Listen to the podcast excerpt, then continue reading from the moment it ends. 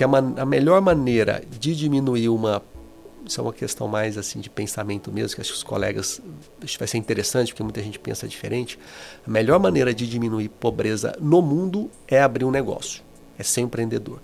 É, isso é mais eficaz do que você fazer qualquer outra ação que há. Empreender é a melhor maneira de diminuir pobreza no mundo. Então, se você quiser fazer uma boa ação, empreenda com sucesso que você vai gerar riqueza e isso vai prosperar para todo mundo.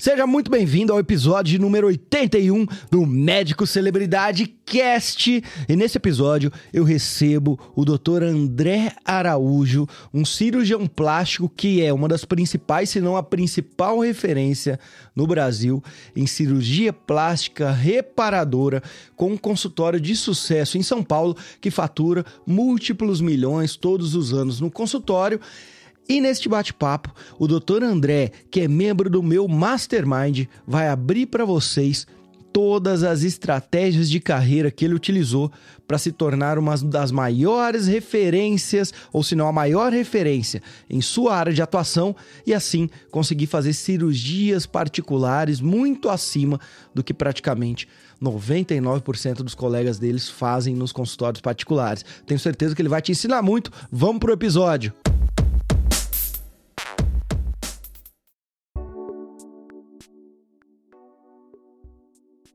André, então vamos começar esse bate-papo aqui do Médico Celebridade Cast. Você como uma das maiores referências, se não a maior referência, olha, eu já tô inflando seu ego, mas é verdade. O que é verdade a gente tem que, ser, tem que falar. Uma das maiores referências em cirurgia pós-bariátrica, ou seja, reparadora, atende em São Paulo. É aquele sujeito que resolveu ter coragem de trocar 50, 60 cirurgias dentro de um grande hospital por convênio para conseguir construir uma clínica de sucesso que consegue fazer médias de 30 cirurgias todos os meses particulares. Isso praticamente cirurgião plástico quase que nenhum consegue na sua área fazer particular esse número de cirurgias. Por que, que você consegue fazer isso e a maioria dos seus colegas não? O que eu quero hoje é extrair um download da sua cabeça. Tudo bem, Vitor? Bom, essa é uma. É, na verdade, foi um, uma, uma, evolução aí da, né, da, da, da carreira. Eu fiquei bastante tempo né, uns sete anos dedicados ao, a, a, um, grande convênio de São Paulo, onde era, a gente era referência especificamente nos pacientes pós-bariátricos, e isso nos deu um know-how muito grande. É, entretanto, isso ocupava 80% do meu tempo e o meu consultório particular ficava com apenas 20%. E em determinado momento, é, nós, é, esse contrato foi rescindido, e eu decidi dedicar exclusivamente ao meu consultório. E como eu já tinha toda essa trajetória de milhares de pacientes que conseguimos operar, né, em aproximadamente 7, 8 anos de dedicação aos pacientes pós-bariátricos, então eu já tinha um nome no mercado, nós decidimos investir é, nos pacientes particulares e conseguimos aí através de gestão, marketing e tudo mais esse fazer isso. Chegar nessa média. Mas, e, e, é muita coisa, né? Só esse ano a gente tá, só para quem não tá fora de contexto, talvez está ouvindo esse episódio daqui 5, 6 anos, está dirigindo em 2030, nós estamos em 2023, estamos em meados de novembro de 2023 e só esse ano são mais de 300 cirurgias né, que vocês realizaram em particular. Isso é muita coisa, muita coisa mesmo. E aí, desde um cirurgião plástico que vai escutar todo esse episódio até o final, ou qualquer médico que queira empreender, Hoje o papo é muito valioso porque nós vamos falar, igual o André já disse, gestão, nós vamos falar de marketing, mas o principal que eu vejo que tem aqui é o como construir uma autoridade tão suprema na sua área que os pacientes que chegam para falar com você, eles não vêm para pegar uma segunda opinião, na sua maioria dos casos. Ele também não sai com o orçamento, o seu orçamento e vai buscar uma segunda opinião com outro médico. Esse paciente vem porque ele quer operar com um dos mais competentes, ou se não o mais competente, na área de, na sua área, porque você construiu toda essa autoridade. Aí você falou para mim desses mais de mil pacientes operados, só que essa, essa autoridade foi construída também com muito marketing, com muita seriedade, postura, até na maneira como se veste, a maneira como fala, até o, a, a maneira física como se expressa. Como é que você pensa na hora de construir essa imagem de médico que é uma das maiores autoridades da sua área. O que você faria se você pudesse falar para um jovem médico que está começando para ele construir essa imagem sólida na área dele? Bom, primeiro é, é, você tem que ter uma reputação. E uma reputação, a gente entende também que você seja muito bom tecnicamente. Então, a se dedicar tecnicamente, ter competência, ter resultado, entregar isso vai ser fundamental, né? Então, essa parte, digamos aí, de uma empresa operacional, ela vai ser fundamental porque sem resultado não, nada vai acontecer. Então, primeiro, né, procurar te ser tecnicamente bom nisso entregar aquilo que os pacientes procuram. Depois, para ter uma reputação, não basta apenas ter resultado. Né? O relacionamento interpessoal e médico-paciente envolve muito mais. Né?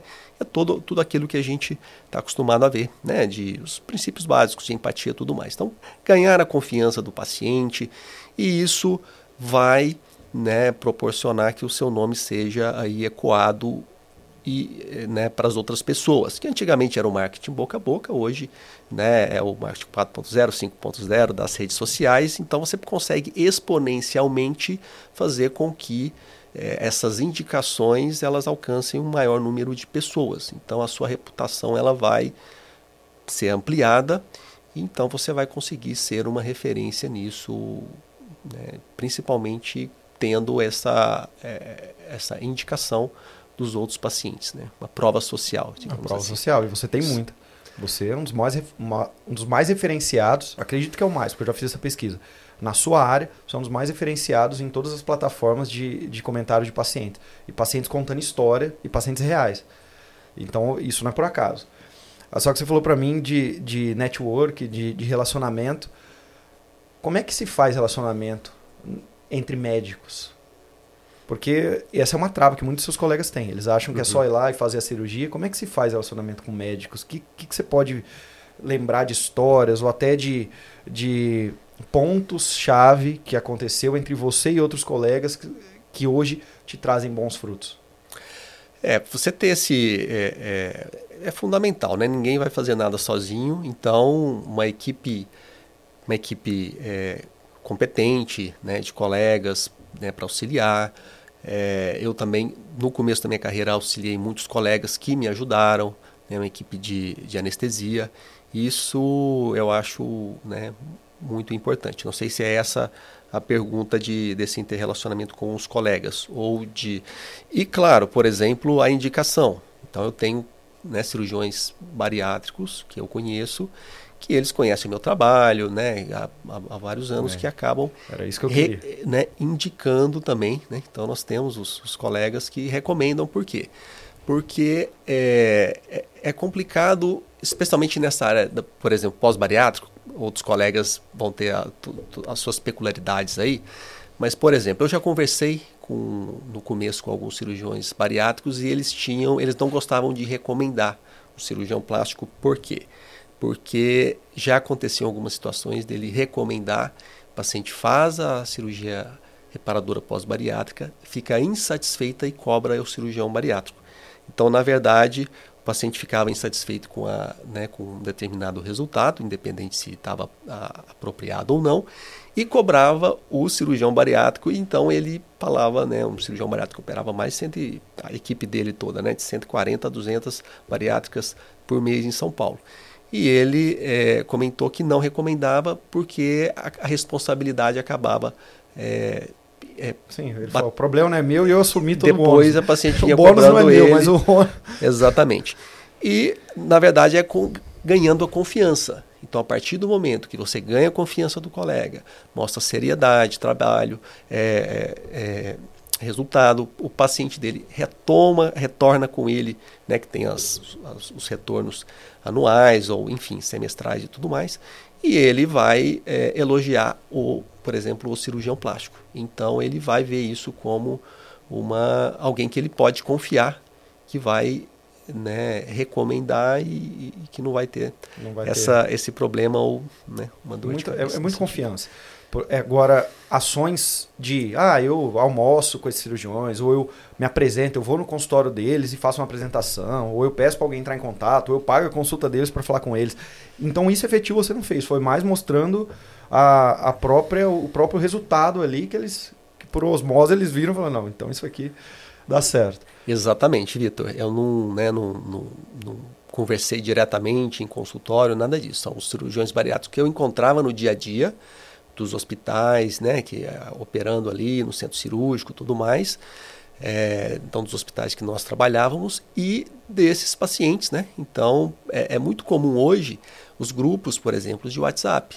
Então, o, o cirurgião pós-bariátrico ele tem um grupo de WhatsApp ali e essas pacientes acabam contando a sua experiência, né? Então, elas fazem, tem todo o processo ali que é longo da cirurgia bariátrica. Né? Então ela faz a bariátrica, depois ela vai estabilizar o peso, vai ser né, liberada para eventualmente fazer as, as reparadoras e elas vão ali trocando ideias e recomendações de tudo e dos, dos cirurgiões é, plásticos ali também. Então você acaba sendo recomendado pelas próprias pacientes e isso ecoa nos consultórios dos cirurgiões bariátricos também e ele, seu nome vai ser conhecido, né? Ali, então.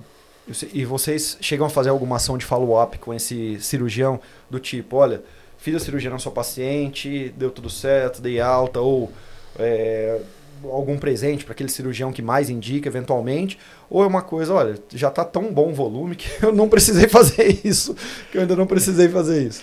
Ito, esse é um, é, é um ponto que nós não fazemos, mas eu acho bastante interessante, né? Né, agradecer o colega pelas indicações. Quando eu os encontro, eu né, sempre é, agradeço e a gente discute os casos e tudo mais. Então, mas certamente é, é algo que, que, né, que vai ser feito. demonstrar essa gratidão. Interessante. Com...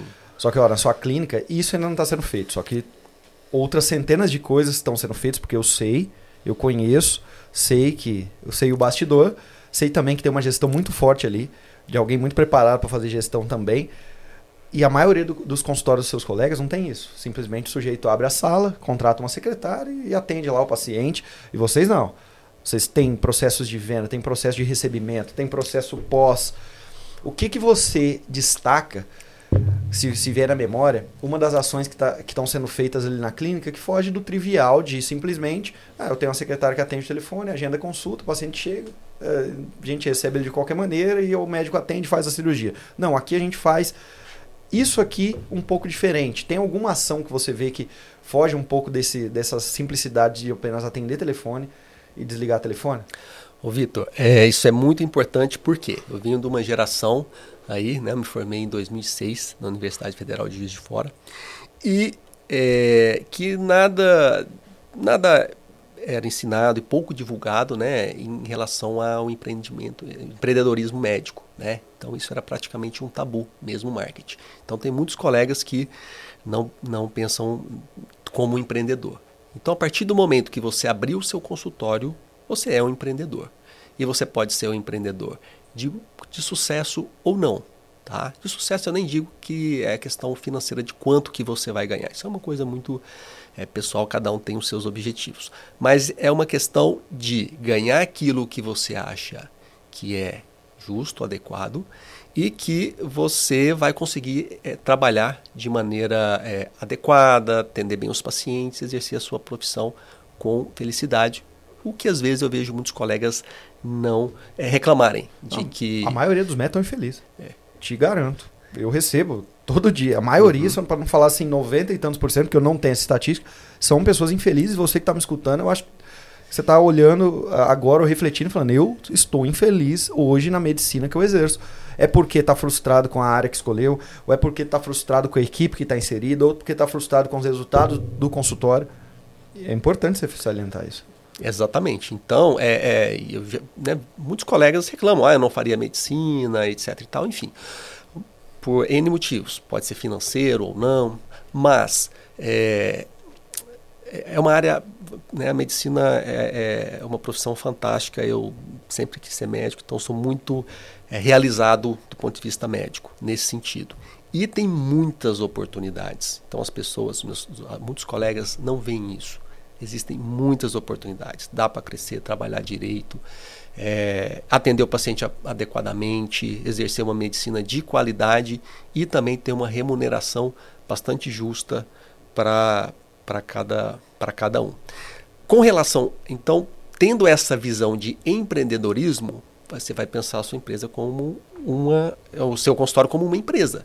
Então você tem funcionário, você vai pagar impostos, você vai ter eventualmente é, você vai ter que lidar com RH, com jurídico, comercial, marketing. Então você tem os departamentos. Pode ser o, pode ser o médico e a secretária, mas todo mundo fazendo. Então você, você é o departamento de marketing, você é o departamento comercial, você é o, o departamento é, jurídico, de RH, você é o operacional, que você vai fazer ou a sua consulta ou as cirurgias, enfim, né, de acordo com aquilo.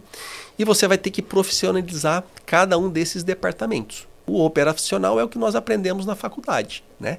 E basicamente é isso. Não aprende mais nada. O restante é que vai fazer com que você se destaque no mercado.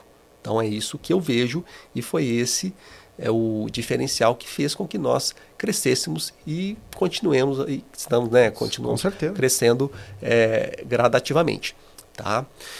O, um ponto de virada e aí eu sou né, extremamente grato aí aos seus cursos e mentorias que foram pontos chaves aí né? Nós fizemos outros cursos eu sempre estudei né, livros de empreendedorismo de marketing etc e tal mas o, o, os seus cursos e, e, e, mentorias, eles basicamente resumem tudo isso e compilam numa, no foco médico, ou seja, resume tudo e ajuda bastante a dar esse, esse passo. Esse, esse passo aí. Tá? E falando nisso, eu acho que vou, eu acho não, tenho certeza. Você é uma pessoa que tem que estar no teu radar, se é que já não está, e daqui a pouco tem que começar a ensinar esse teu colega cirurgião plástico, desde como fazer a parte técnica do jeito que eu faço, ou até mesmo como abrir o seu negócio do jeito que eu, que eu tenho o meu. Porque vocês têm já uma clínica preparada para isso. Então fica só o adendo, já que você falou dos meus cursos. Fica só o adendo para um dia ter teu fellow. Se eu fosse um cirurgião plástico, é porque o pessoal faz economia. Você estava falando para mim aqui dos departamentos. Então, quando você é médico e empreende, você tem que entender um pouco de marketing, de comercial, de jurídico, aí você tem que também entender ali de RH, ou pelo menos ter uma equipe que entenda e você tá por dentro das coisas. E tem colega teu que faz uma economia tão, para não dizer, vou falar até o, nome, para não falar economia burra, que ele, que eu já sei de médicos que fazem até a faxina no consultório para economizar. Então, olha, eu não estou tendo pacientes e aí eu vou fazer a faxina aqui às sete da noite já ouvi isso de médico falando: olha, eu fiquei dois meses fazendo faxina. Essas pessoas não estão entendendo que investe para crescer, investe para crescer. Você investiu nos cursos, investiu na mentoria, está tendo um mastermind nosso, ou seja, é um investimento considerável, mas porque você quer crescer. E aí quando eu falo assim, imagina você tem um fellow, que o, o teu colega fica por uma semana dentro do seu consultório e vê ali as cirurgias que você faz, o como você faz, e passa três dias vendo o teu administrativo e o teu comercial isso é cobrado um valor justo. A gente está falando aí de 20, 30, 40 mil reais no mínimo para ser cobrado. E tem gente que, que vai olhar para aquilo como não um investimento, que vai olhar como um gasto. Sendo que para crescer, tudo que você fez foi, foi enxergado como investimento. Afinal, seu consultório fica em qual é, região? Está no, nos Jardins da Alameda Santos. Né? Maravilha. Jardins da Alameda Santos. Eu morei muito tempo é, em, ali na Alameda Franca, entre Campinas e Pamplona. Então eu sei que é uma região que não é baixo desde o poder aquisitivo e nem um eventual aluguel ou uma sala comercial. É um investimento para estar tá ali, certo? Aí o teu colega vai pensar o que não, eu vou para um lugar um pouco mais barato. Aí se eu sou paciente, quanto, quanto que é em média uma cirurgia bariátrica? Uma cirurgia pós-bariátrica, reparador? É, ela vai. Varia, mas assim, uma Varia, média, é. Em torno 20, aí de. 30. Isso, é. Um, uma cirurgia e aí uma tripla ela vai para 50, 70, Dependendo da. Mil. Vamos colocar aqui 70 mil. Como é que o André consegue chegar com uma paciente, fa fazer um orçamento, aí não pode ter medo, faz orçamento, então deu 70 mil, porque é teu trabalho. E o paciente está indo lá porque ele quer o André e não vai buscar uma segunda opção. e fecha essa cirurgia. Como é que faz para acontecer isso? Faz quando ele tem essa cabeça empreendedora que já pensa o seguinte: desde a localização do consultório, eu, eu poderia estar em qualquer lugar em São Paulo, poderia estar em qualquer lugar, mas está lá na Meda Santos. Só que você está pagando o preço disso. É um investimento um pouco mais alto ou muito mais alto do que um outro lugar. Sim. Então tudo é investimento. A equipe, você não, não tem uma secretária só. Então tudo foi moldado para que quando chega esses 70 mil, aí você vai falar, mas as pessoas não têm condição, Vitor. Sim, mas ela quer fazer essa cirurgia porque é o sonho da vida dela com aquele especialista que venderam para ela que é o melhor ou um dos mais competentes e porque é e ela quer fazer com ele. Então ela junta esse dinheiro, ela faz a rifa da vida dela, ela faz alguma coisa, não faz até um consórcio e consegue pagar porque é o sonho da vida dela. Só que o teu colega não está entendendo que tudo isso é uma construção, é como se fosse um, um, um castelo. É, o consultório está ali na Alameda Santos. A minha postura, olha o jeito que o André está hoje aqui. Ele poderia estar tá aqui vestido de qualquer maneira tá alinhado, com lenço, com a gravata, é o jeito que você atende. Você não tá lá uhum. com aquele jaleco amassado. Exatamente. Você é. tá com o cabelo sempre cortado, tá sempre mantendo peso. Gente, é imagem, é postura, é aquilo que você transmite, é o teu posicionamento. Então eu vejo que esse investir é fundamental e teu colega não pensa assim. Então foi boa sua colocação falar de investimento, eu tive que fazer esse adendo aqui porque é o que tem que ser feito, né? E eles não enxergam, não é à toa. Como é que você sai de 50 cirurgias do convênio que já são muitas, para 30 particular no mês, coisa que quase ninguém faz na área de cirurgia plástica, na tua área reparadora, como é que você sai disso? Construindo todos esses tijolos do castelo. É uma construção. O que, que, o que mais que você vê que você investe e que é fundamental ali para ter esse resultado, além de a tua localização e na tua imagem? Vitor, a, a, equipe, né? Então, é, uma dica para os colegas: cerquem-se de boas pessoas e bons profissionais. E sozinho você não vai fazer nada. Então, a partir. Isso, isso é muito interessante, essa questão aí do.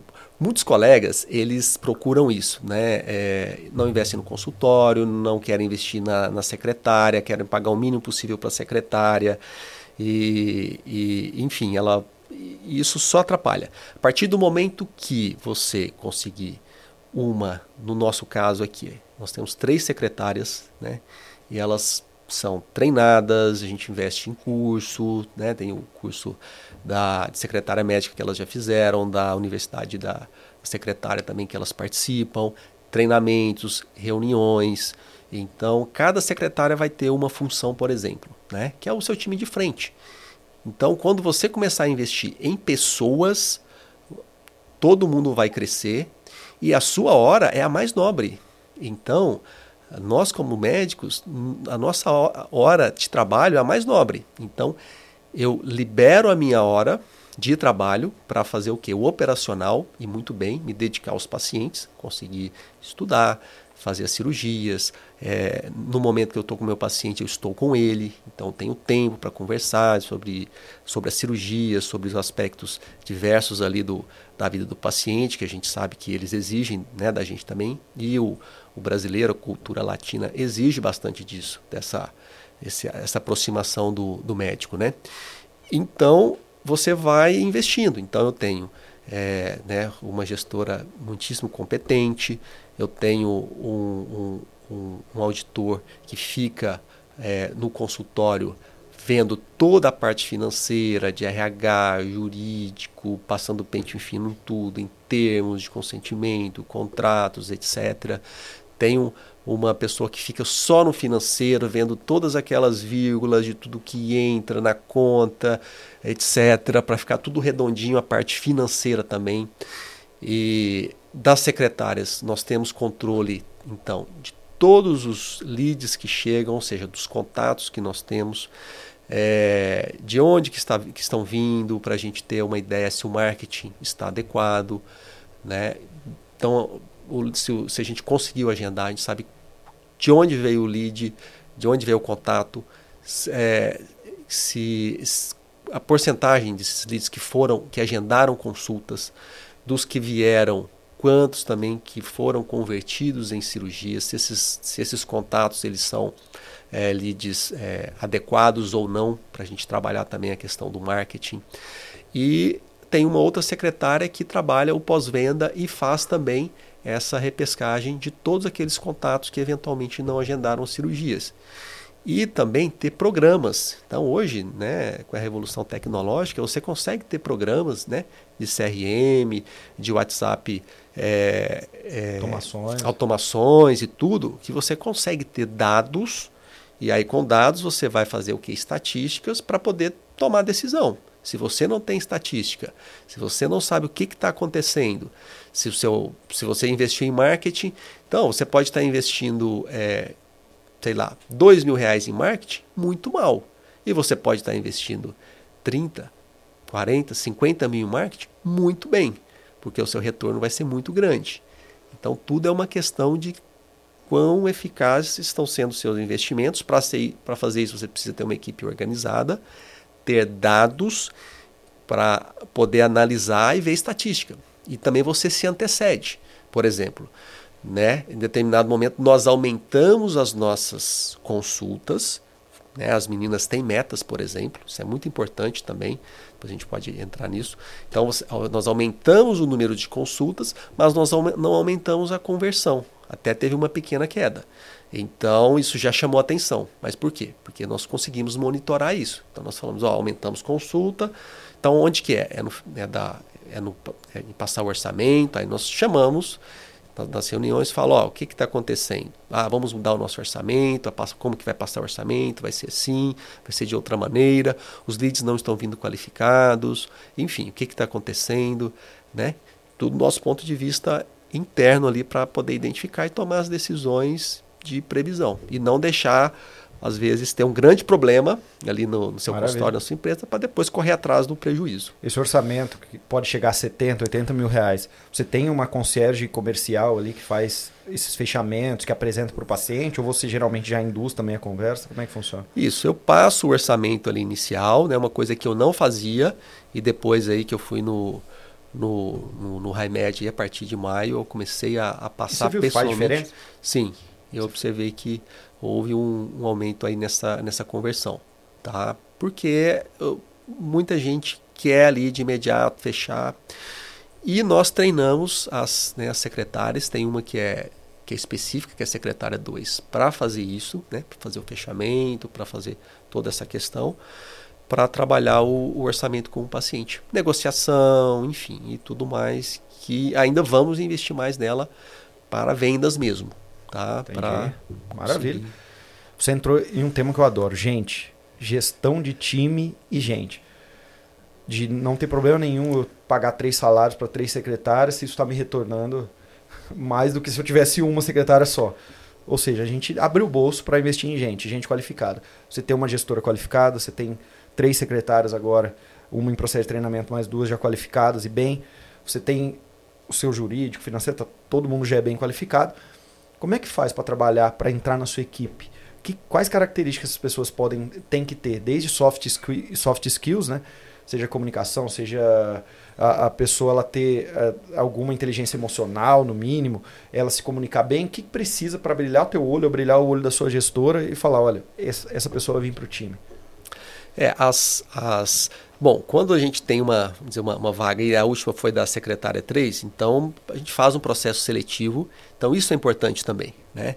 E não, conheço muitos colegas e, e, e, tudo mais que vão contratar uma secretária porque, ah, é o um amigo aqui e tal, que indicou, enfim, tá, enfim, e, e contratam uma secretária sem é, não, fazer um, não fazer um processo seletivo, que é um erro grave, tá? Então, se a sua secretária não atende bem, se ela não está adequada, a culpa não é dela. Quem contratou é. ela é, né, somos nós. Então, o problema é meu. Então, ou eu vou qualificar ela ali, que já está contratada, ver se eu consigo encaixar ela da maneira que eu quero, ou você vai né, colocar ela no mercado e chamar outra pessoa para preencher o lugar dela. Né? Aí, enfim, isso envolve várias questões. Agora, quando a gente vai contratar, então a gente coloca a vaga no mercado, né? E as, já pelos próprios currículos já passa um pente fino, identifica ali que né, a gente precisa de alguém que saiba ter um Excel avançado, que já é, saiba, por exemplo, é, inglês ou que é, é tem um curso superior, etc. e tal. Então a gente vai é, né, selecionar essa pessoa de acordo com essas, com essas características. Porque é melhor, por exemplo, preciso de uma pessoa que tem Excel, uma pessoa que já tem uma experiência em atendimento, que tem uma experiência em vendas. Então, às vezes é melhor eu contratar alguém mais qualificado, pagar um pouco a mais, do que contratar alguém também totalmente cru ali, que eu vou ter que dar um curso de Excel, dar um curso é, X, etc e tal, enfim. Então, ali a gente consegue identificar. E os, né, os soft skills na entrevista a gente também consegue pegar muitas coisas. Então, tem um questionário de perguntas que são feitas ali, é uma entrevista mesmo, ela, né, a Lorena e o Jonas, que são os, os, os gestores aí, o, e, o, e o auditor. Né, o Jonas tem uma experiência muito grande, ele ajuda lá também, e a Lorena também tem uma experiência grande nessa, nessa, nessa área de, de, de contratação, e a gente consegue. Né, consegue fazer, fazer essa seleção ali. E você falou uma coisa que para mim faz total sentido quem contrata rápido, demite geralmente rápido. Ou seja, a demissão é quase que certa. Quem demora um pouquinho mais para contratar, mas faz o processo seletivo, geralmente essas pessoas ficam mais na empresa. E o que o teu colega médico faz? Ele pede indicação para outra secretária que está saindo. Você tem, tem algum amigo ou, ou envia num grupo, tem essa daqui. E ele quase que. E, vocês da área, né, não entendem que o poder está na, tá nas mãos de vocês. As pessoas não estão, nossa, ela está fazendo um favor em aceitar, parece que só tem ela ali para trabalhar porque alguém indicou e pode começar agora. Não, faça, tem valor a tua vaga. Faça um processo seletivo que você vai conseguir encontrar pessoas certas, né, para cumprir isso. E o que é inegociável para trabalhar com você? Ou postura? Ou até vou melhorar essa pergunta. Alguma coisa que se alguém tiver, tá fora da sua equipe. É atendimento, atendimento ao cliente, né? Uma atitude é, ética ou moral, né? Desfavorável nesse sentido. Eu já teve é. casos assim, lógico que não vai citar ninguém, nem a mesma história, mas só um, um contexto do que foi é, do que foi de, de ter acontecido alguma coisa com o paciente, seja na, no teu consultório ou em alguma equipe que você participou, que você, olha, não gostaria de trabalhar com essa pessoa?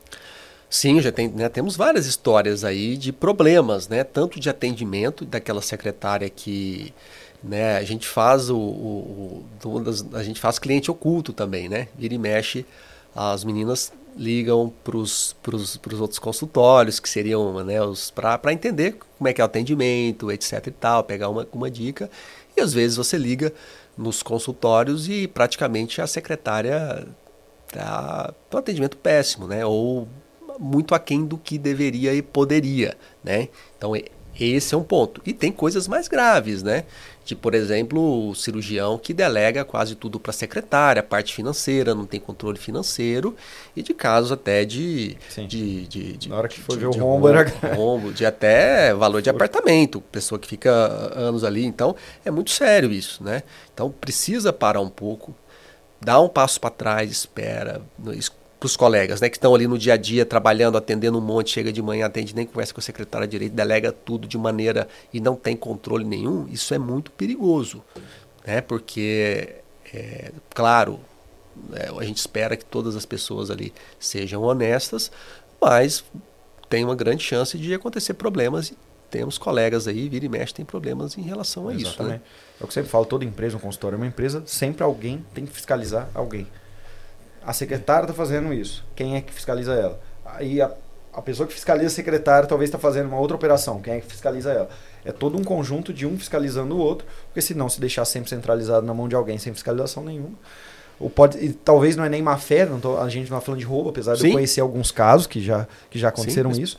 Mas é, prejuízo, também de né? prejuízos né? por... Por exemplo, o paciente vai, faz um pagamento, esse pagamento é um, um TED, ele, ele retorna e aquilo entra como se fosse é, 70 mil o, o fator, faturamento. Então tem tudo é se identificar. É o comprovante mais o, a, o financeiro checa lá no banco que aquilo caiu, identifica, porque às vezes também quem deposita é o marido, né? Se a gente vai operar a Daniela e o Roberto é, é o marido, cai lá o Pix do Roberto, quem que foi, de onde foi isso. Então, isso é, é importante também, esses no detalhes. Mínimo, no mínimo isso. Eu sempre falo que você tem que ser um médico que, você que está me ouvindo, que ganha dinheiro suficiente para ter gente gerindo o seu negócio e te blindar para que você não precise ter conversas de cunho mais negativo ou constrangedor com as pessoas. Então, isso seu RH, sua equipe que lida com essa. Quando alguém pede, ou vai pedir demissão, ou pede férias, ou quer fazer uma, uma rádio peão ali, então você tem alguém que te blinda e você não precisa participar disso. O negócio é inspirar pessoas e fazer uma gestão muito menos é, minuciosa de eu vou ficar agora vendo. É, vou ficar vendo a operação de cada área. Não. Eu vou pegar e vou olhar os KPIs, eu vou olhar as metas de cada área com um certo ritual. Então, uma vez por semana eu sento com o jurídico, uma vez. Eu, eu, gosto dessa blindagem, até porque eu criei isso na minha empresa, né? De você dar o seu show, fazer sua cirurgia, fazer suas consultas e saber que na, nas áreas tem gente já te trazendo só os resultados macro, sem ficar, sem ficar entrando todo dia, porque médico perde muito tempo com isso. Sim. Fica vendo ali detalhes ou tentando ensinar a gente coisas que você poderia pagar alguém para fazer isso. Uhum. Hoje você, você sente que você já está nesse nível de Olha, Vitor, eu sento com os meus, com a minha equipe, eles já sabem o que precisam me reportar, eu não preciso ficar perdendo horas e horas tentando gerenciar ali uma coisa desorganizada. Como é que está hoje a situação ali? Olha, posso dizer que estamos bem organizados nesse sentido, tá? Então chegam realmente aquelas coisas que eu preciso resolver mesmo. Sempre podemos melhorar, então a gente está, né, teve a reunião ontem mesmo, e algumas coisas eu já vou delegar também para a gente melhorar o nosso processo da jornada do paciente. Ali a gente identificou na reunião de ontem que teve de equipe. E mas eu estou bem satisfeito nesse sentido. Me livrou muito que é que era essa questão, né? O médico tem que ir lá ver se se caiu todos esses detalhes de, de contrato de tal e ficar vendo não. Você vai treinar alguém para fazer isso de maneira competente, né, que você confie, e fazer exatamente isso que você falou. Você vai ter um, um, um olhar mais macro e quando identificar alguma coisa que está indo bem, você né, faz uma lupa daquilo ali, chama, né? Ah, igual né, ontem nós fomos ver a questão né, do, do, do, fechamento das cirurgias, chama e vamos, vamos ver o que está acontecendo, tá detalhe, aí a gente entra naquele detalhe, porque a gente identificou alguma coisa que estava fugindo do padrão ou daquilo que a, gente gostaria que estivesse. Interessante, exatamente. É, é microgerenciar menos e delegar mais. E simplesmente olhar os grandes números. É, é médico sair. É lógico que isso é construção, você vai formando time, vai ganhando dinheiro, e à medida que você vai ganhando dinheiro, você, você é uma pessoa que pensa assim. Porque a diferença entre ganhar os 50 ou faturar os 50 mil reais, que praticamente todo cirurgião plástico fatura, é difícil você pegar um que não, que não está nessa margem de sair dos 50 para 10 vezes mais que isso. Para chegar no 10 vezes mais que isso é time. É time, é posicionamento, é, é, imagem, autoridade. Não tem como eu ser desleixado e chegar a meio milhão, um milhão de faturamento na cirurgia plástica, achando que basta eu ter ali como se fosse um boteco aberto e, e vai acontecer. Para isso é time. E para você montar esse time, é microgerenciar cada vez menos e delegar cada vez mais, olhando esses grandes números. E aí você, você acaba que faz igual ontem você vai você sai do operacional e do tático e vai mais para um estratégico. Quais são os próximos passos que a gente vai dar? Como é que a gente vai melhorar é, alguma área? Então tragam ideias para a gente ver como vai melhorar essa área, mas você vai cada vez mais para o estratégico. E pensando nesse estratégico, você provavelmente tem uma coisa que eu, que eu tenho e quem empreende tem alto nível, que é insatisfeito. Você só che você chega no próximo nível você quer ir pro outro. Não tem, eu vou ficar aqui na zona de conforto. Até porque quando, quando você saiu dessas 50 cirurgias de convênio por mês, era uma zona de conforto. Sim. Muito médico sim. olhar para isso e falar, não, mas eu estou fazendo 50 cirurgias é, por mês de convênio e vou empreender? Será que dá? E aí você vai. Então eu, eu acredito que você está sempre pensando no próximo passo. E essa visão de empreendedor de próximo passo, o que, que já está na tua cabeça? Para onde você quer chegar? Qual que é o limite? do, da, da pessoa jurídica, doutor André. Ótimo, Vitor. Bom, o, o, o, próximo passo, né, a gente está aí num, aumentando o, o, nosso ticket médico, manter essa a, a constância de, de, faturamento. Aí nós temos aí um, um, um, X aí de que é a nossa meta. Quando a gente atingir aquilo com uma constância, a ideia é eventualmente a gente né, expandir, eventualmente contratar outros colegas e montar para que, que hoje basicamente o faturamento vem dos meus atendimentos e das cirurgias. E aí nós vamos, é, a ideia é expandir o modelo de negócio para que eventualmente outros colegas possam agregar com atendimento ou com né, tanto profissionais médicos quanto eventualmente não, para a gente criar ali receitas extras do consultório, né? E, e, eventualmente ter uma receita independente do meu trabalho pessoal ali. Né? Maravilha. Ou seja, então já tem essa temos essa, o próximo essa, passo da escada já tem já está visto. essa visão aí de né enfim então de, você não está acomodado. De jeito nenhum né? Maravilha. Então agora eu quero que você conte a sua trajetória. Como é que que foi essa trajetória de não estar acomodado e dando um passo depois do outro um passo depois do outro? Onde tudo começou? Isso.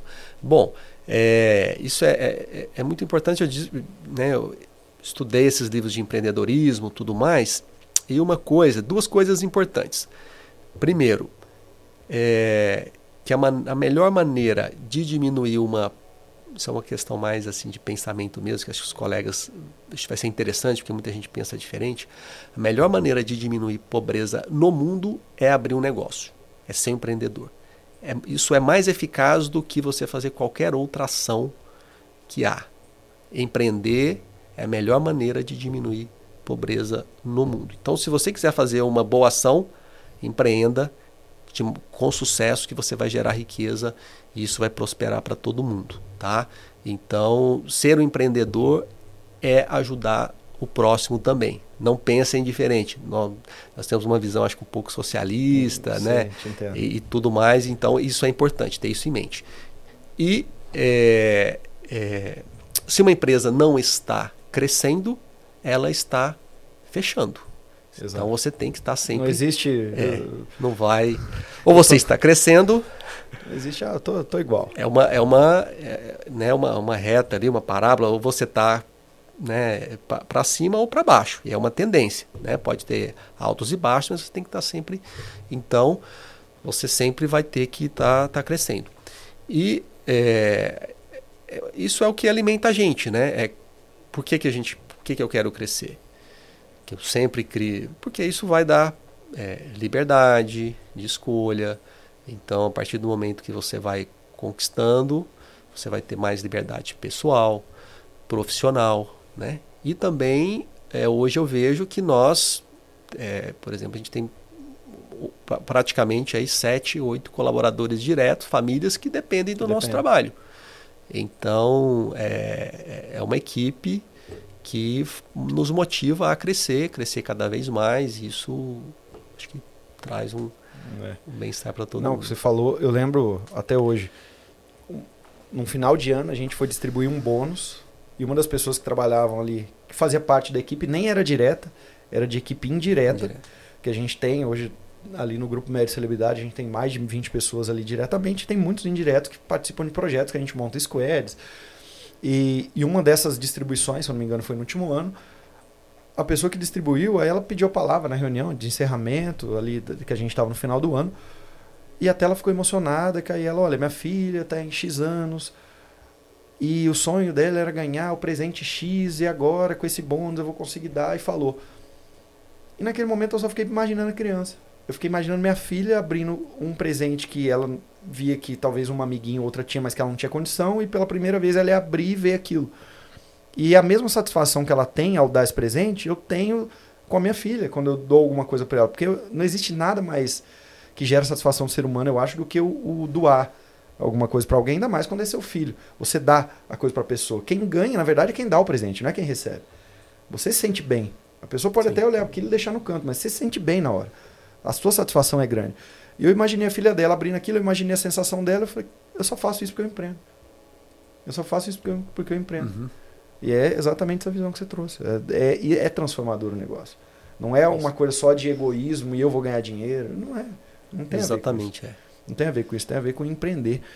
E o, o que eu acho interessante a gente falar aqui, vamos pegar a trajetória.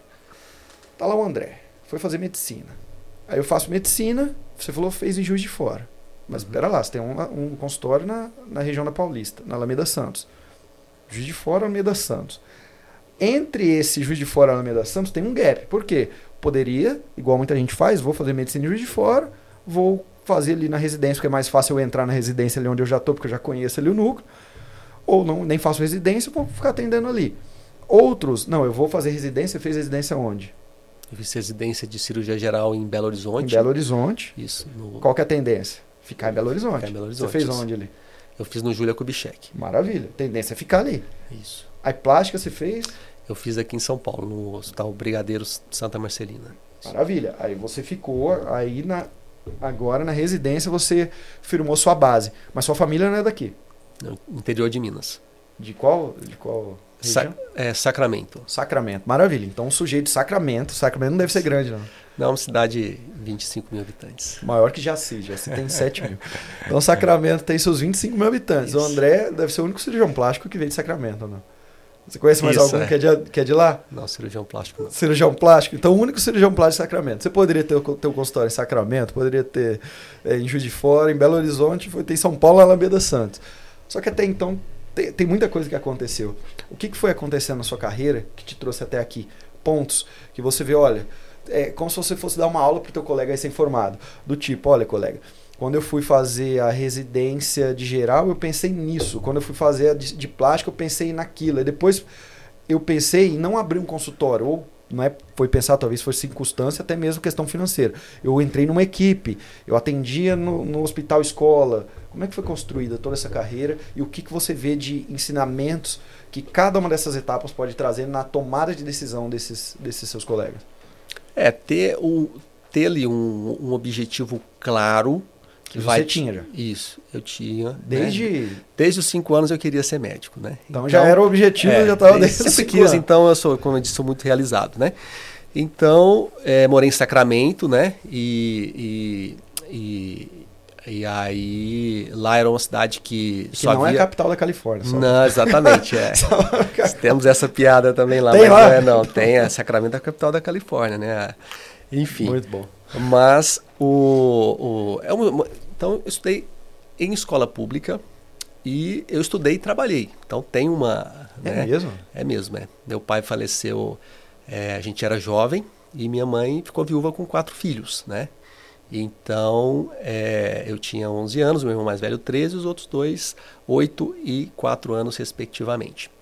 E eu sempre estudei e trabalhei em escola pública, consegui entrar numa universidade pública também, sempre mantendo o quê? o foco de querer ser médico.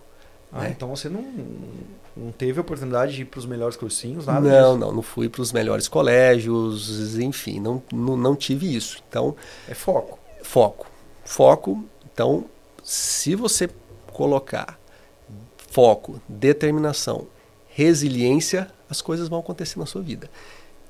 Especialmente no jovem, numa criança. Se você colocar aquilo ali, e for abrindo portas, as coisas vão acontecer. E eu fui conseguir passar na Universidade Federal de Juiz de Fora, que também só prestei universidade pública, porque minha mãe não tinha condições de é, pagar uma faculdade particular naquela época. Me formei também com foco e muito dedicado aos estudos, que era a minha paixão mesmo. Pensei em várias especialidades Foquei em cirurgias, entre, fiquei entre urologia e cirurgia plástica, e na residência eu decidi fazer cirurgia plástica. Por quê? Vocação ou mercado? Eu, eu gostei da, dos detalhes da cirurgia plástica, daquela um pouco de arte ali, de Legal. mudar, e do, do perfil, de que é uma cirurgia mais tranquila, você consegue raciocinar ali, trabalhar, diferente às vezes das outras cirurgias que são mais rápidas e bem objetivas, né? Seus prós e contras de cada especialidade. É. Mas eu me identifiquei muito com a cirurgia plástica. Gostava muito da parte de reparadora de queimados, inclusive trabalhei um período com queimados. E aí fiz a minha residência em, em Belo Horizonte, fiz a, né, as, as, as residências de plástica e tive, né, fiquei bem colocado na residência do SUS de São Paulo, passei em duas residências de Belo Horizonte, inclusive no, no HC de Belo Horizonte. Então, tive a oportunidade de ficar em Belo Horizonte, no Hospital das Clínicas, ou vir para São Paulo, é, onde eu tive a oportunidade de entrar num serviço que era referência e eu sempre tinha ideia que São Paulo era onde as é, coisas aconteciam. O porquê de é. eu tenho, eu posso ficar na cidade que eu já já, já estou ali, já estou, já pago meu aluguel, já já tenho um apartamento, alguma estou coisa. Estou adaptado já está adaptado. E eu vou para São Paulo. O, o porquê disso? É mercado? É porque aqui as inovações estão. O, o que, que é que te fez tomar essa, essa decisão? Eu sempre tive ali que São Paulo era onde tudo acontecia. Todos os livros que eram traduzidos ou que eram produzidos eram vinham de São Paulo, dos grandes, enfim, desde a, a gente da faculdade, da formação, os professores nossos mesmo de, de Juiz de Fora, muitos deles, uns eu por Rio, Belo Horizonte, mas é, São Paulo era onde eles faziam mestrado, doutorado, etc e tal, né? Apesar de eu não seguir essa parte acadêmica, mas era uma referência e onde tudo acontece primeiro no Brasil, né? E é. então eu sabia que que eu queria conquistar São Paulo, vamos dizer assim nesse sentido, né? Era, um, era uma uma percepção, vamos vamos dizer assim. Então decidi vir para São Paulo e para, né? É, é, é, enfrentar aí a, a, cidade de São Paulo e todos os seus desafios, os prós e Maravilha. contras e tudo mais. É para pensar grande, pensa enorme. Né? Mas aí você aí terminou a, a residência, veio para São Paulo. Então vou desbravar onde tudo acontece. Aí o caminho, eu já abro o consultório, entra em uma grande equipe, vai operar no SUS. O que, que você pensa? O que, que você fez e, e, o que, e o que, que você pode falar? Olha, se eu fosse você começando, eu, eu faria exatamente assim, ou eu a, não aqui... faria isso, né? É. Isso. Bom, eu fui trabalhar com o, um dos meus chefes, ele me chamou para auxiliá-lo e atender também no consultório, tá? Pegar a mão. Exatamente, é.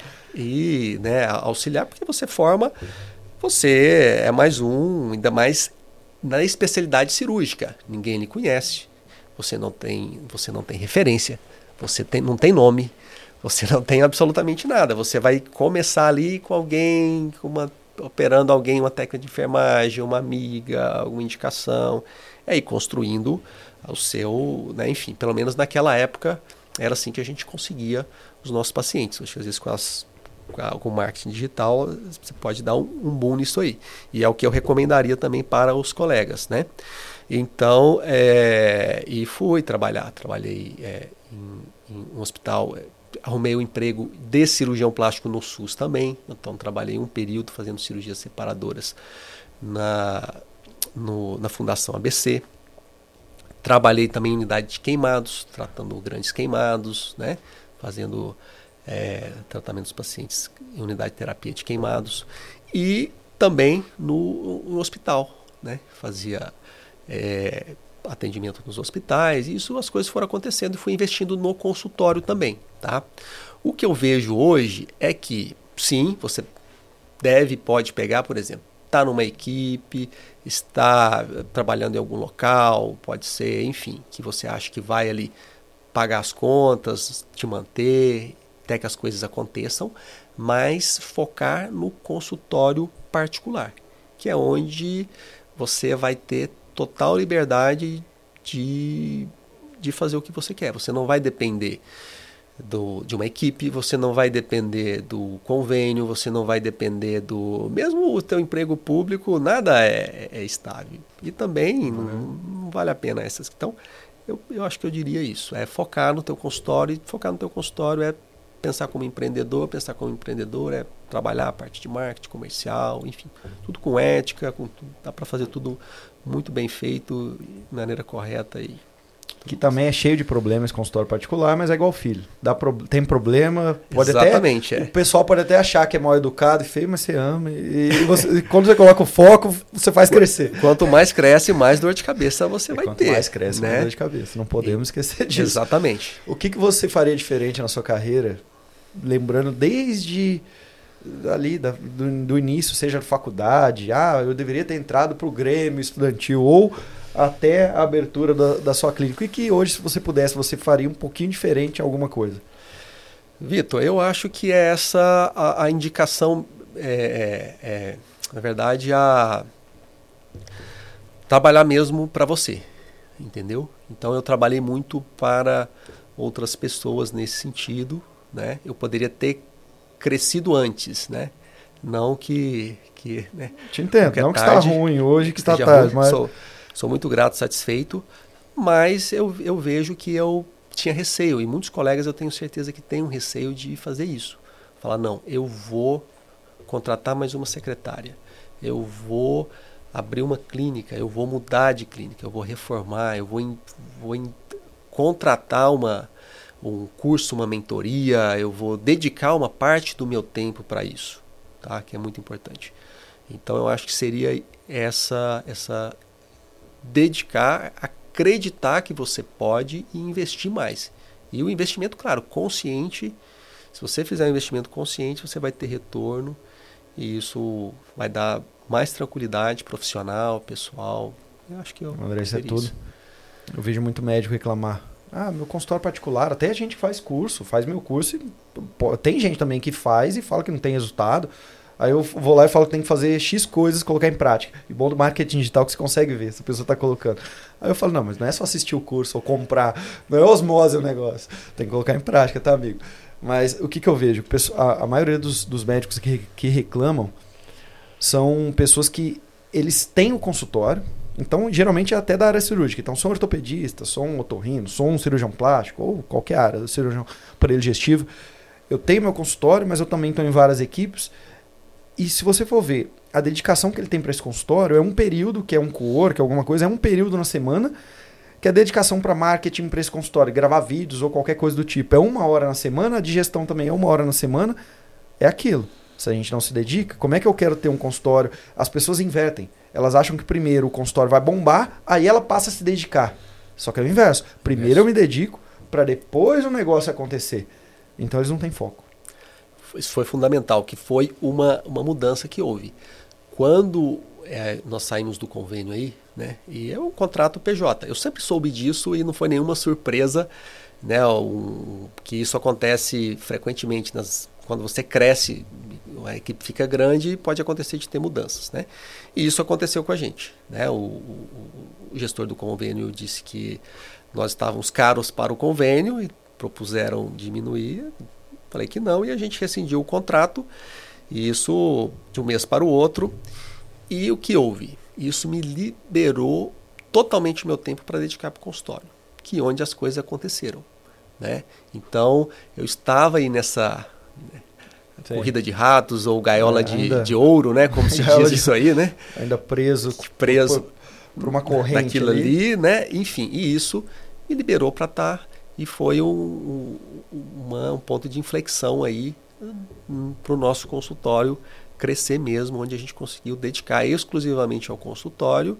E é como você disse, enquanto você não dedicar, então tudo bem, fique numa equipe, pegue um plantão, né? É, enfim, arruma um emprego público que seja, mas dedique aí. Eu sugiro 80%, receita, 70% né? ao seu consultório. Que aí você vai ficar ali, você vai começar a pensar estrategicamente. Total. E vai tá? ter a dor de não atender Exatamente. ninguém. Falar, você vai estar tá ali. O que você vai fazer? Não tem tempo? Faz um vídeo, é. estuda o curso, enfim. Exatamente. Quem se dedica, colhe fruto. Quem só reclama, vai ficar, vai ficar acontecendo. Só que dentro da tua conversa aqui de, olha, eu tive que dar esse passo, eu tive que sair da zona de conforto, tem uma palavra que é sempre, que fica ali. Se chama coragem. Para empreender precisa de coragem. Para contratar as três secretárias, para ir para Alameda Santos, para contratar gestor, para ir para o particular e sair dos convênios precisa de coragem. E coragem, cada um, cada um tem coragem de determinada fonte. Tem gente que tem coragem porque é afobado. Então ele sempre foi afobado e vai lá, ele é corajoso porque ele é inconsequente muitas das vezes. Então coragem vem de, de muitas é, fontes diferentes. No teu caso, a coragem de empreender, querer crescer e de 30 cirurgias particulares, que é muito, gente. Na cirurgia plástica, fazer 30 cirurgias particulares é muito na, nessa área reparadora.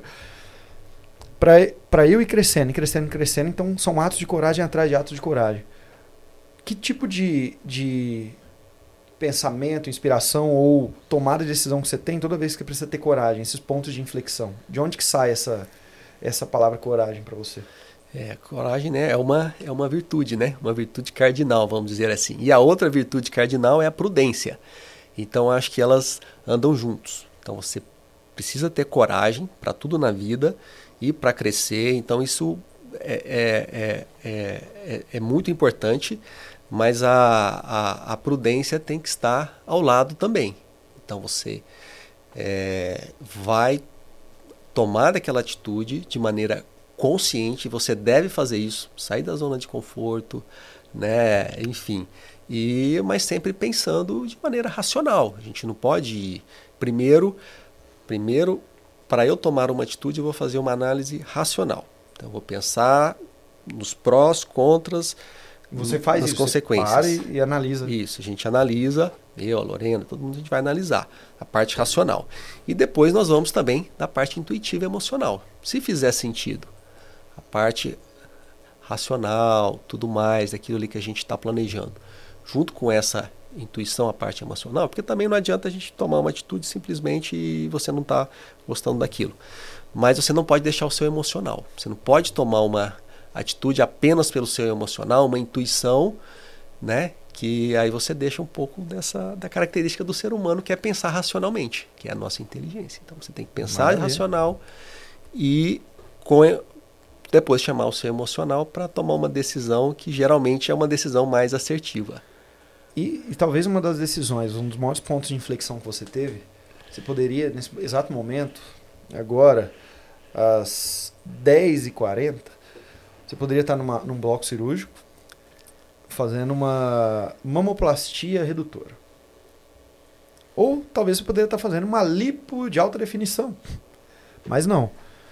Dentro da cirurgia plástica, dentro da, dessa arte que o cirurgião plástico faz, que ele pode fazer até o nariz, ou a orelha, ou fazer a coxa do paciente. Você falou, não, vou fazer reparadora. E é um ponto de inflexão. Porque a maioria dos cirurgiões plásticos é o que faz tudo poucos são, focam no nicho. Os que focam no nicho com negócio, gente, estrutura, de maneira séria, geralmente são os que mais hoje faturam.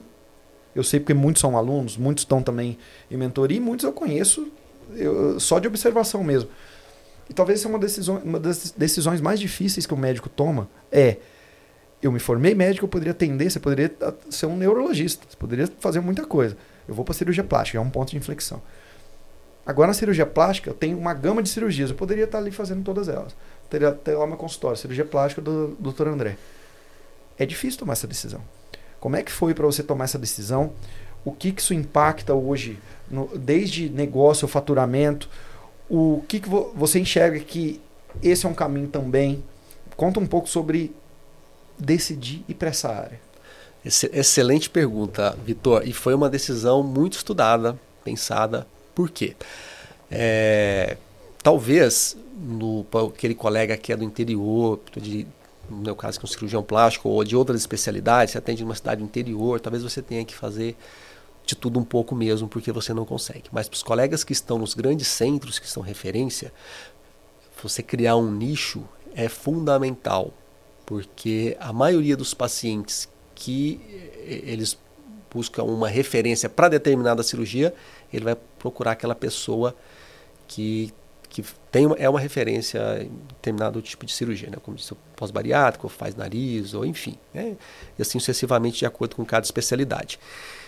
E, então, nos grandes centros, você vira uma referência e o paciente vai te procurar por isso e ele está disposto a pagar mais do que a média por isso, porque sabe que eu quero né, procurar. Então, vem pacientes de fora, de outras cidades, estados, países, porque a gente sabe que faz isso. Você entrar nas minhas redes sociais e tudo, tá lá, tudo é, é, é isso. É. Você já é atendeu isso. paciente praticamente em é. todos os estados, é. já fez cirurgia. Tá, né, eu digo, é o, é o paciente pós-bariátrico. Então, quando nós decidimos, nós poderíamos fazer isso. Ah, vou fazer tudo, mas aí tem a, a, a, tem a lipo HD, tem a rinoplastia, que são cirurgias que a gente que eu gosto muito, fazer cabelo, enfim.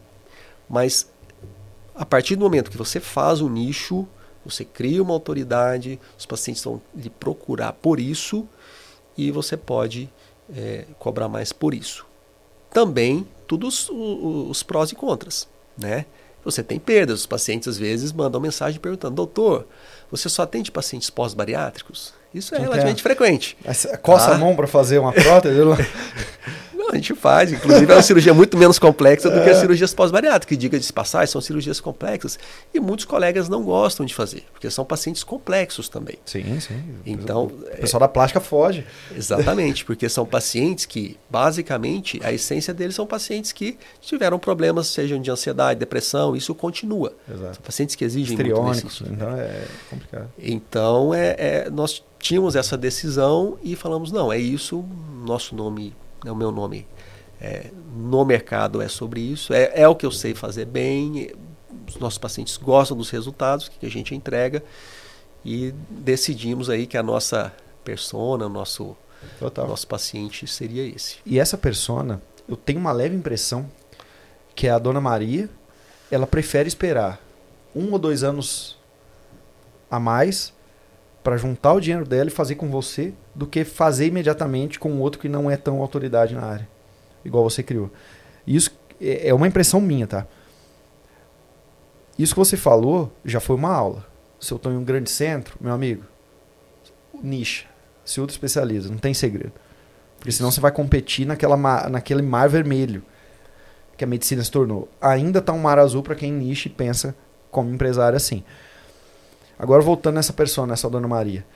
Toda vez que sente essa paciente nessa sua consulta, você sente que ela já chega te encarando ou, ou te percebendo como essa autoridade e por isso ela ela já não é tão reticente igual é com outros colegas que ela vai buscar duas, três, dez opções para fazer. Você sente que valeu a pena ter criado essa imagem quando esse paciente chega, ele já chega com o olho brilhando? Pra, é, por estar na tua frente? Com absoluta certeza, Vitor. Vale... Como é que é? Fala para mim como é que, é. que descreve como do, é que esse paciente realmente age. É, do, do paciente pós-bariátrico. Então nós temos muitos pacientes que chegam, falam, doutor, eu te sigo antes de fazer a bariátrica. É mesmo? Eu já eu sabia que eu ia fazer a bariátrica. Eu não sabia, tem alguns que falam, eu não sabia com quem que eu ia fazer a bariátrica, mas a cirurgia ah, é plástica, mesmo? sim.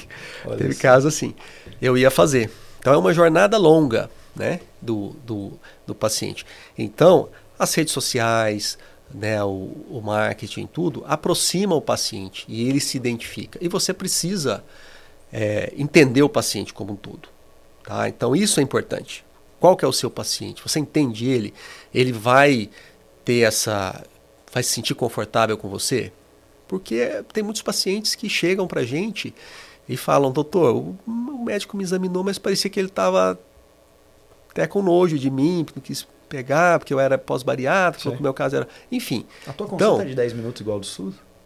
De maneira nenhuma, Vitor. Então, não é. tem esse, é esse é. toque, é. esse, esse entendimento. Exatamente.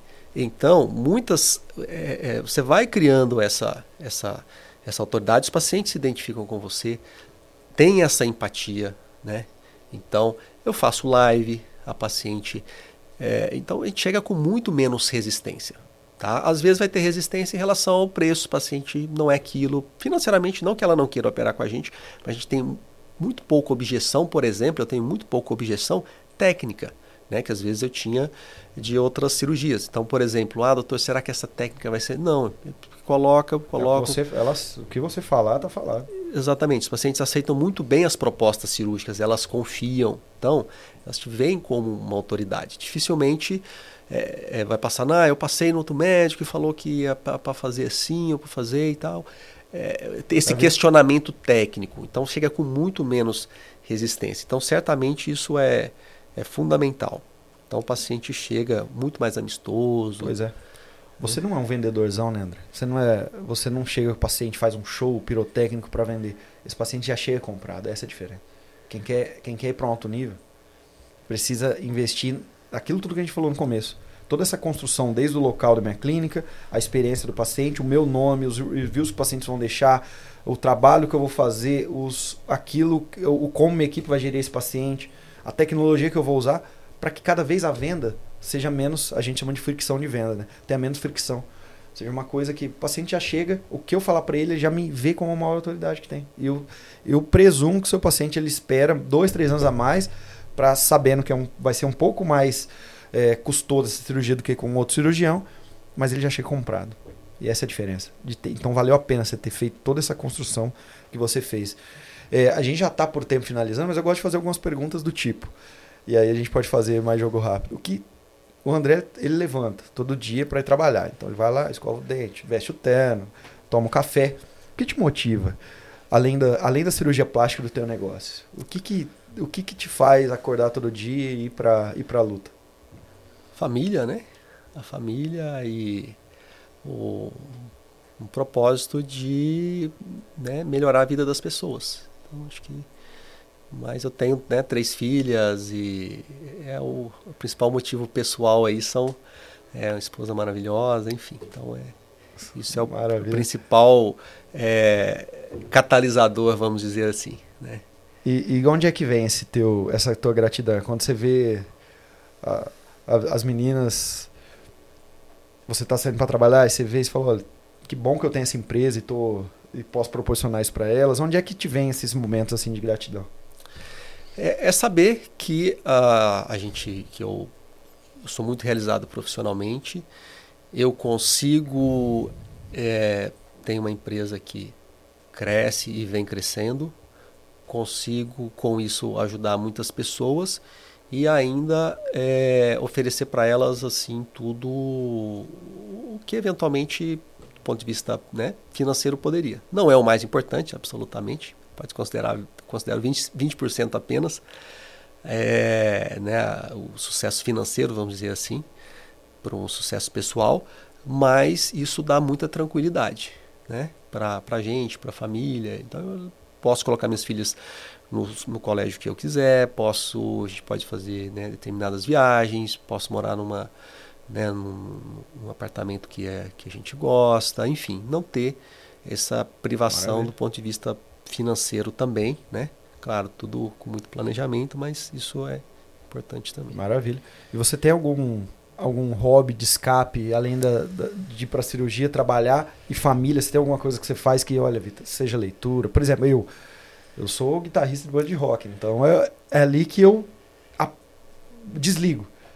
Então, quando é ali que eu desligo, tocando meu rock ali. Você tem alguma coisa assim ou, ou não, Vitor? Eu tenho hoje é família e, e, trabalho basicamente. É, eu gosto gosto de, de ler, né? De, de leituras, enfim. Gosto... Bom, então se, algum livro você pode indicar para pra gente. Seja de negócio ou de qualquer coisa. Olha, eu li esse livro e eu gostei na minha vida. Não precisa ser o último. Algum livro que você lembra que você falou, olha, isso aqui foi interessante. Sim, é, eu, eu é, eu gosto de. Né, tenho, isso é marketing. Seth né? Godin. Isso, Seth Godin. Legal.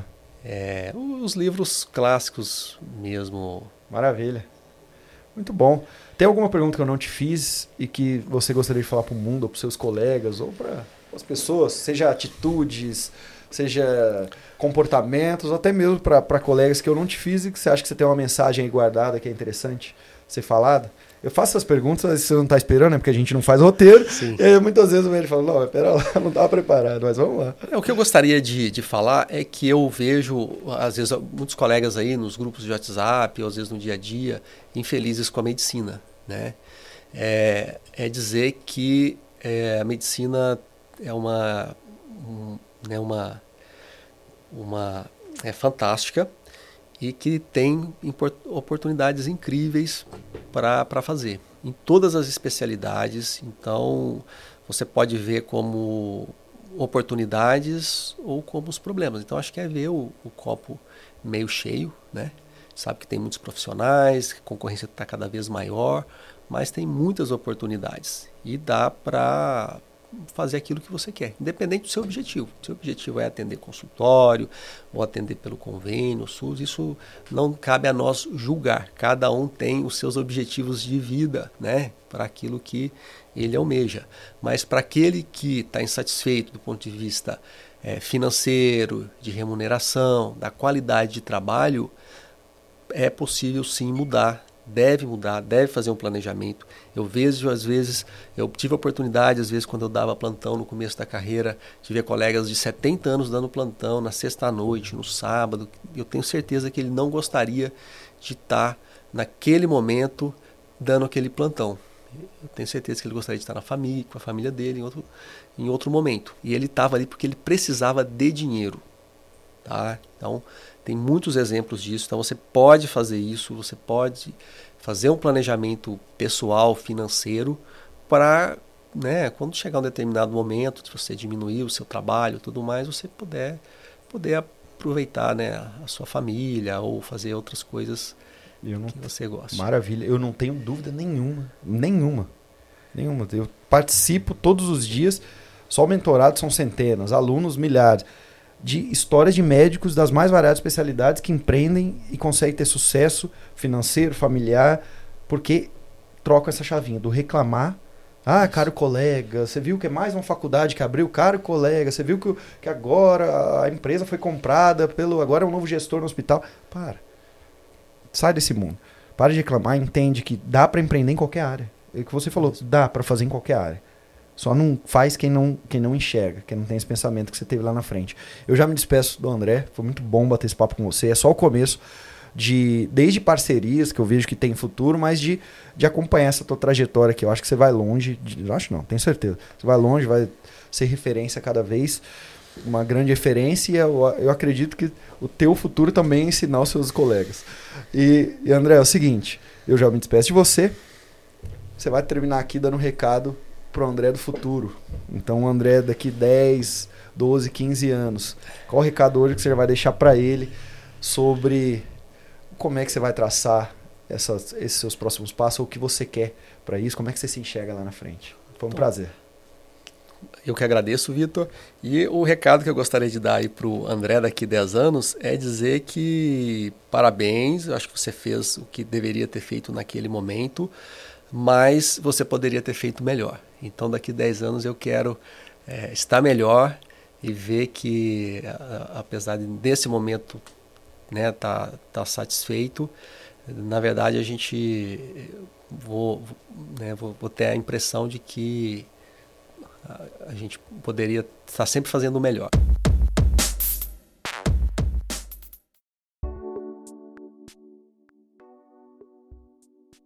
Viu só, doutor? Falei para você que o episódio com o doutor André estava em alto nível. Acredito que ele deu muito insight de como você se tornar a maior referência na sua área, na sua especialidade. E é claro, o Dr. André trouxe muitos insights também como planejar a sua carreira médica. Tenho certeza que você gostou.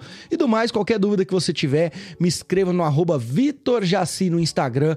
Tô lá te esperando para tirar a sua dúvida e caso você queira se tornar este médico referência e ter um consultório organizado, ter um consultório que tem gestão igual tem o do Dr. André, entre em contato comigo para saber mais sobre a mentoria CRM Black, que é a mentoria que vai te levar para um próximo nível. No mais, meu muito obrigado por ouvir esse episódio até o final e até o próximo episódio do Médico Celebridade Cast.